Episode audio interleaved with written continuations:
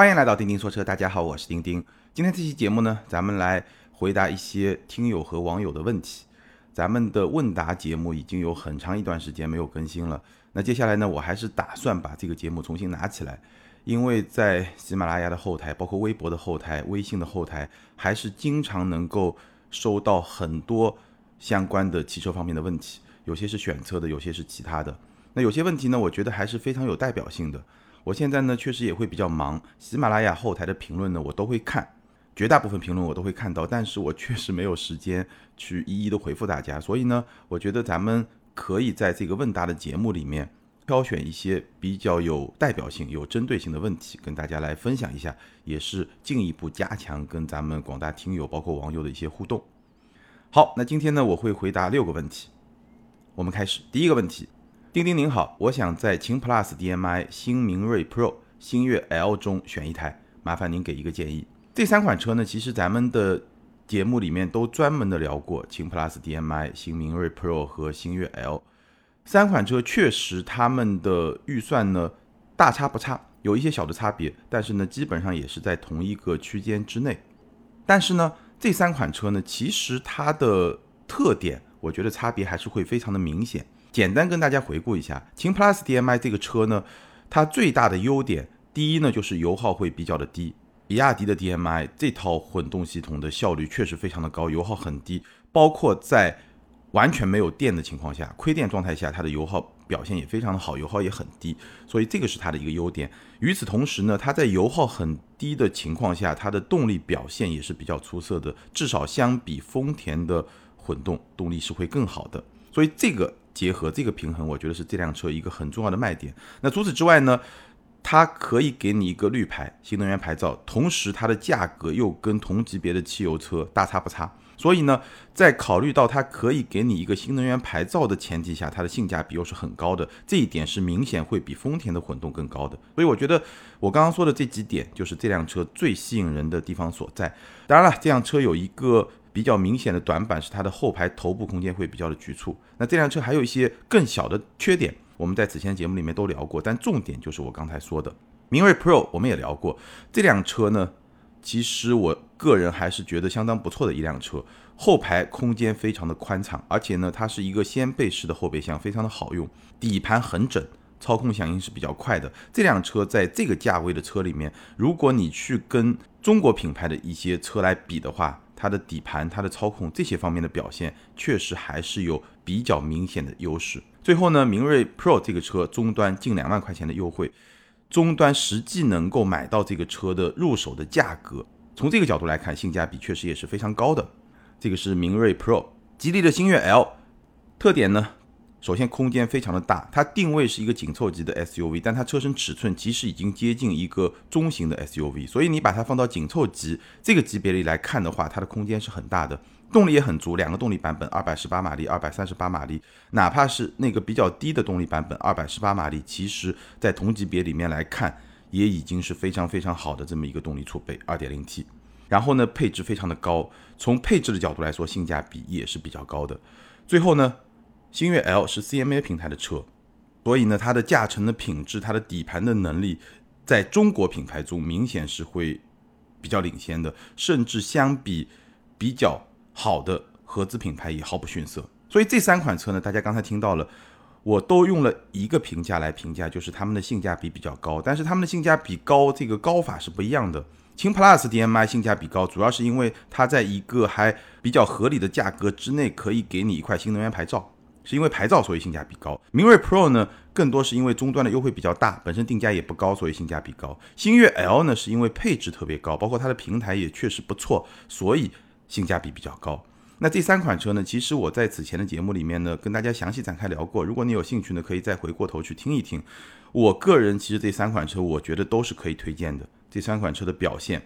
都相当的不错。那在这种情况下呢，其实你更重要的不是去了解车，或者说你更重要的是在了解车的基本的特性之后，你要去充分的理解你自己的需求。比如说，你是想要一个轿车，还是想要一个 SUV？SUV 空间肯定会更好，但是轿车呢，可能操控的感受会更好。你是有一块汽油牌照，还是你需要一块新能源牌照？你是要蓝牌还是绿牌？那这个每个人的情况会不一样。还有呢，就是你后排的成员的情况。你后排是不是要经常使用？以及你如果要使用的话，你后排成员他的身高怎么样？那如果说你家里的人身材比较高大，后排又经常使用，那可能秦 PLUS DM-i 就不是特别适合你，因为那个车的后排空间表现就不是特别的好。再有呢，你可以想一想你自己的用车成本的预算。这三辆车里面，秦 PLUS DM-i 的用车成本明显是最低的，因为油耗会非常的低。那最后呢，品牌的偏好，比亚迪、斯柯达、吉利，你会更喜欢哪个品牌？包括更喜欢哪辆车的设计？所以我觉得这三款车在他们各自的细分市场来看的话，我觉得都是值得推荐的。关键在于你要看你的需求会匹配到哪款车的这么一个特点。好，这是第一个问题。第二个问题，想买沃兰多，丁丁老师能说说它的优缺点吗？沃兰多这个车呢，我记得我们好像专门聊过一期，已经是在两三年之前了吧。这个车呢，现在终端的优惠非常的大，基本上有四万块钱左右的优惠，所以裸车价在十万块钱左右。坦率的说，从这个价格来看，我觉得它可以说是没有缺点，因为很多产品的缺点你是跟价格联系起来一起看的。那如果我们抛开这个价格，我们单纯看这个产品呢，我觉得它的缺点或者说它的劣势，在同级别里面跟竞品来比的劣势是什么呢？第一呢，就是它的内饰的质感确实不太好，包括整个内饰的设计呢，也会给你一点点过时的那种感觉。第二呢，三缸机，它用的是一点三 T 的三缸机，一百六十三马力加上四十八伏加上六 AT 这么一套动力系统。这套三缸机，我觉得实际的体验没有问题，但是在心理层面，有些消费者确实不是特别能接受。但是无论如何，这两个点，我觉得放到它十万左右的裸车价这个价格来看，那都不叫缺点。这么便宜一个合资品牌的还挺大的车，你还想要什么？那这辆车产品的核心的亮点或者说优点是什么呢？第一就是我刚刚说的性价比非常高，因为优惠很大，所以性价比很高。然后呢，这个车的实用性也是不错的，五加二的空间，临时是可用的，坐五个人很舒服，坐七个人呢会有点憋屈，但是你临时。市区里面短途要接驳也是没有问题的。再有呢，动力完全够用，虽然是一个三缸机，但一点三 T 一百六十三马力，整个的动力的储备，我觉得在这个级别、这个价位的车里面来说，是完全完全够用的。所以这辆车呢，如果你没有那么在意品牌，我觉得是一个性价比相当相当高的选择。当然是基于它现在在终端有非常非常大的优惠。好，第三个问题，你好，想咨询您的意见。三十八岁家庭第一辆车，主要就是上下班，以后方便接送孩子。孩子两岁还没有上幼儿园，开始看车，预算落地二十五万，后来看着看着就看到豪华品牌，入门落地要三十五万了。看了奥迪 Q 五、沃尔沃 x C 六零，最后犹豫要不要买沃尔沃 x C 六零。犹豫有两点，一是真的超预算了，二十五落地心里会很轻松，三十五就得下好大决心，觉得到底有没有必要。二是看了很多评论说沃尔沃后期太贵，毛病还多，保值率很低，所以特别想听听您的意见。那这个问题呢，基本上分为两个小问题。第一个呢，就是叉 C 六零值不值得买？第二个呢，就是要不要提高预算去买一辆豪华品牌的车？我们一个一个说。首先说叉 C 六零这个车呢，刚刚完成了中期改款。那中期改款主要的变化呢，一个是外观变了，第二呢，车机更新了，第三呢，加了一个四十八伏的轻混的系统。那这个车呢，我记得咱们好像也专门聊过，我就不展开了。这个车还有一个特点呢，就是终端优惠是比较大的，所以呢，作为一个豪华品牌，性价比确实是比较高的。那你关注的几个问题呢？首先后期贵，沃尔沃的车呢，基本上你可以理解为它是一个二线豪华品牌的新车的价格，加上一个一线豪华品牌的后期的费用，它的后期的费用呢，基本上跟一个一线豪华品牌 BBA 差不多。最近我记得好像是有一次价格的下调。那基本上呢，跟 BBA 的后期保养也差不多。BBA 里面奔驰最贵，宝马、奥迪相对便宜一点。沃尔沃呢，基本上也就跟宝马、奥迪差不多的水平。这个是后期的这么一个费用。毛病多呢，这我没法说，因为我没有做过很详尽的调查，所以这个就不说。保值率低呢，确实沃尔沃的保值率不高。但是呢，看保值率，关键看购买时候的价格。你今天在网络上看到很多所谓的保值率的榜单。在我看来，其实没有什么参考意义，因为基本上我看到过的绝大部分的所谓的保值率的榜单，它都是按照比如说三年以后这个车的二手车的价格除以新车的官方指导价，请注意它的分母是新车的官方指导价。那我举个例子，比如说你买了一个叉 C 六零，对吧？官价四十万，你买的时候是三十万，那三年以后，如果说这个车它卖出去二十万，那如果你按四十万。官方指导价来算，它的保值率只有百分之五十，非常低。但如果你按三十万，你的实际的购车价格来算，那二十除以三十，它的保值率百分之六十七，这个保值率就还可以，三年的保值率。所以保值率这个点呢，我觉得你可能得自己算一算，就你不能够单纯的看网上的那些所谓保值率的榜单，那个至少我看到的绝大部分榜单，我觉得并没有参考意义。那个榜单上排名比较靠前的车型呢，基本上都是那些终端折扣很小。那样一些车，所以它的保值率就比较容易高。当然也有别的因素啊，比如说丰田有些车确实保值率很高，但是呢，在它计算的这个层面，我觉得是有问题的。所以有些终端折扣大的品牌是非常吃亏的，比如说现在的别克啊、大众啊、沃尔沃啊、凯迪拉克啊、捷豹啊这样一些品牌，它在这个榜单里面按照它的计算方法，确实是非常吃亏的。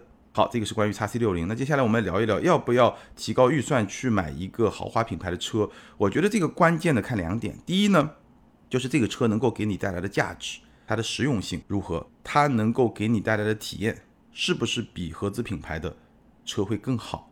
然后你的心理感受，因为你开了一个豪华品牌的车，你是不是心里对自我的认知会更好一点？你这个感受会更高一点？最后呢，它能不能够去满足你一些社交的需求？比如说你做生意，那你开个豪华品牌的车，是不是会给你的合作伙伴更多的信心，从而带来更好的生意的机会？我觉得这个就是一个豪华品牌车能不能给你带来价值，这个你是要去评估的。那第二方面呢，就是你要去评估自己的收入。三十八岁，你的收入是在一个上升期，还是在一个相对比较稳定的阶段？那如果你是在一个上升期，那我觉得买车可以更激进一点，毕竟一辆车正常情况下也要开五六年，甚至更长时间，所以可以稍微超前一点。但是如果说你的收入在一个稳定期，同时呢又要养孩子，对吧？这个成本也很高，那你可以相对来说保守一点。所以基本上是从价值、收入这两个维度去考虑自己的实际情况，到底能不能买一辆豪华品牌的车，多花十万块钱。同时呢，我提出一个概念啊，就是大家去考虑用车的成本的时候呢，如果你想好好算的话，你应该算的是一个全周期成本。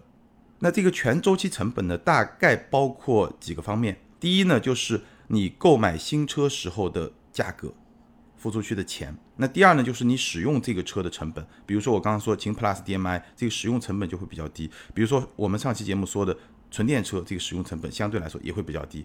那第三呢，就是五年、六年以后你把这个车二手车卖出去，你预估能够卖到多少价格？这三块加起来才是你所谓的。拥有一辆车的全周期成本，那如果你用了，比如说未来的 bus 的服务，那你还要考虑电池租赁的成本。如果你贷款买车了，那你还要考虑这个贷款利率付出的利息的成本。如果能把这些都算清楚，那你在购车的时候呢，会更加的理性。其实很多人，包括我在内，心理上是会有一些偏误的，就是他会更在意我第一次付出的成本，比如说贷款，我会更在意我的首付，而没有那么在意。后期每个月要付出的成本，或者说电池租赁，你可能觉得我省了七万块钱、十万块钱，但是呢，你没有去算我每个月要付出的成本，所以这个就容易掉坑里面。我记得我专门做过一期节目，给大家来分析要不要贷款买车，有兴趣的朋友可以往回去找一找，在那期节目里面，我详细的给大家计算了不同的贷款的方案，它的利率到底是一个什么水平，你可以怎么来算，大家也可以去参考。好，下一个问题，丁丁老师好，能不能聊一下领克零九二十七万的起售价好像有点高了，分析一下市场情况，后期会降价吗？首先，零九这个车呢，我还没开过，所以关于产品的部分呢，可能以后有机会试驾了以后再来跟大家分享。那这个车价格高不高？我觉得取决于你看待它的一个眼光和态度。如果你把领克零九看作是一个中国品牌的车，那可能二十七万的起售价确实在今天的市场上来说还是比较高的。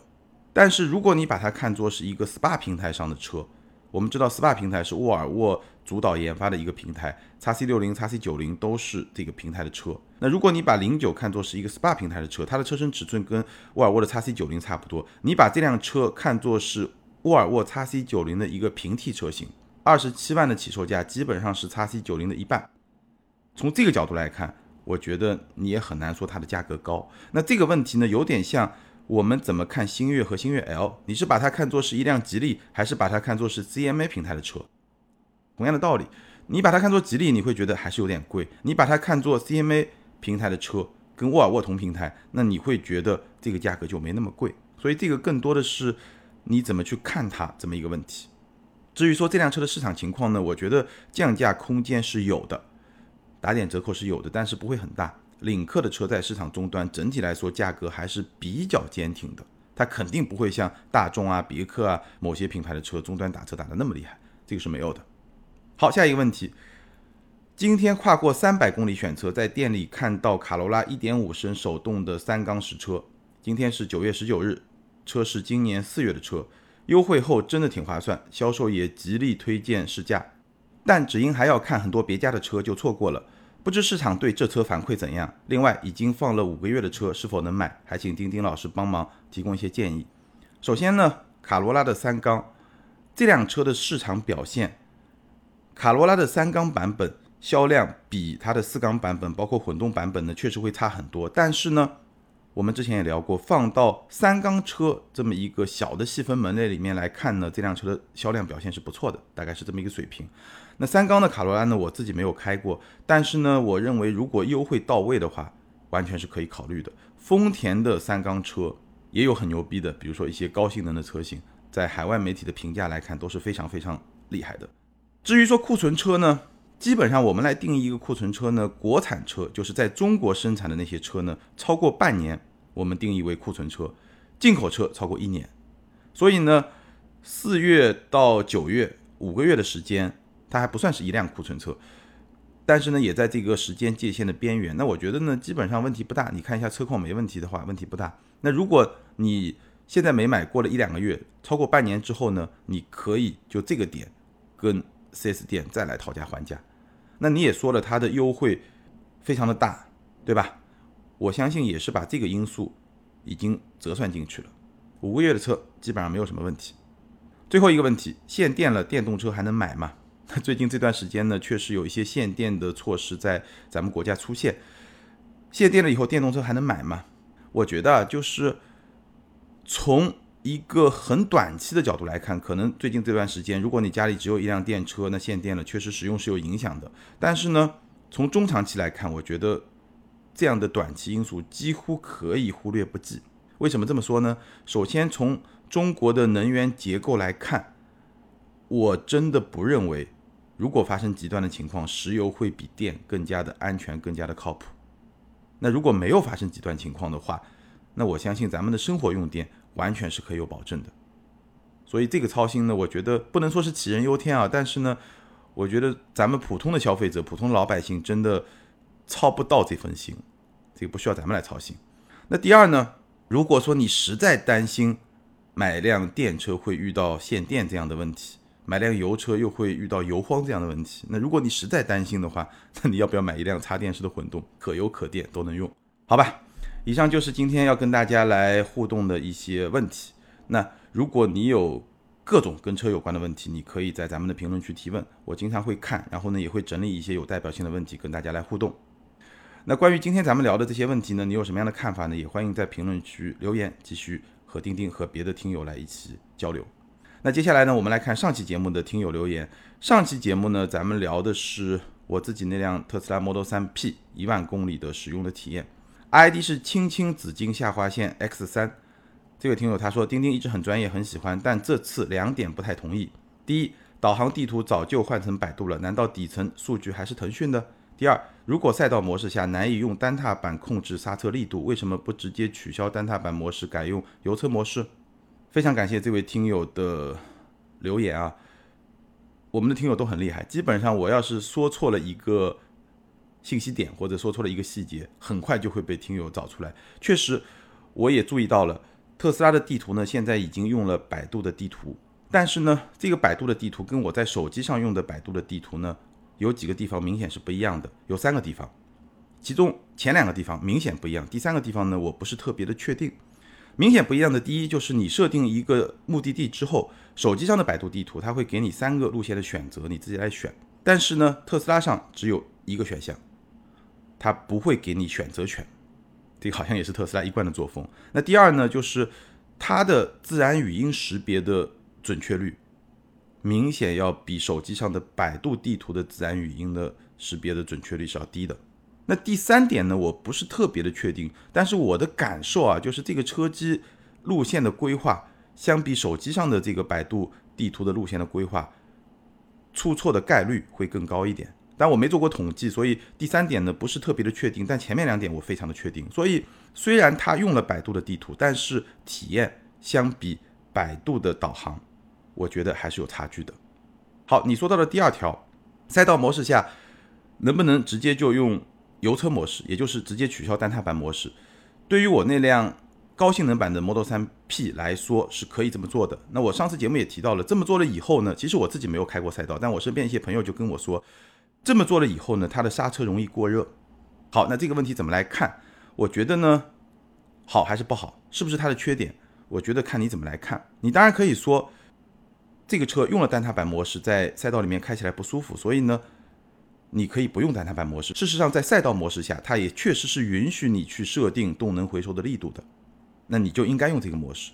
那如果说这个模式刹车容易过热，那就是这个车它有问题，对吧？这么说是没有毛病的。但是呢，也可以有反过来反驳你的观点。比如说，第一，这辆车它的刹车的设定本身就是动能回收加上机械刹车，所以当你把其中一部分直接关掉以后，那它的刹车系统的负荷会更大，所以它的性能，尤其是在持久性的方面有所衰减。这个是不是也是相对比较合理的情况？那你又会说了，这个车是高性能版，当然要考虑到赛道上使用的这个体验，对吧？好像还是不行。但反过来，你再想一想，这个车三十来万的车卖到一个汽油车的一百万级别的性能，那它在某些地方的成本是不是也会有所控制？事实上，绝大部分的量产车，包括汽油的量产车，你去跑赛道，刹车都是一个很大的问题，都是需要你快速去升级的问题。当然了，百万级别的高性能的汽油车，可能这个问题并不会很明显，但毕竟这辆车是一个三十来万的车。所以呢，我觉得这个问题呢，就是你从两面来看，综合来看，可以有一个自己的判断。那我觉得，如果这个车你真的经常要去下赛道，那你第一个需要改装的部件就是刹车，需要升级刹车。那大部分用户其实没有这个需求，所以这个大概就是我对这个问题的一个看法。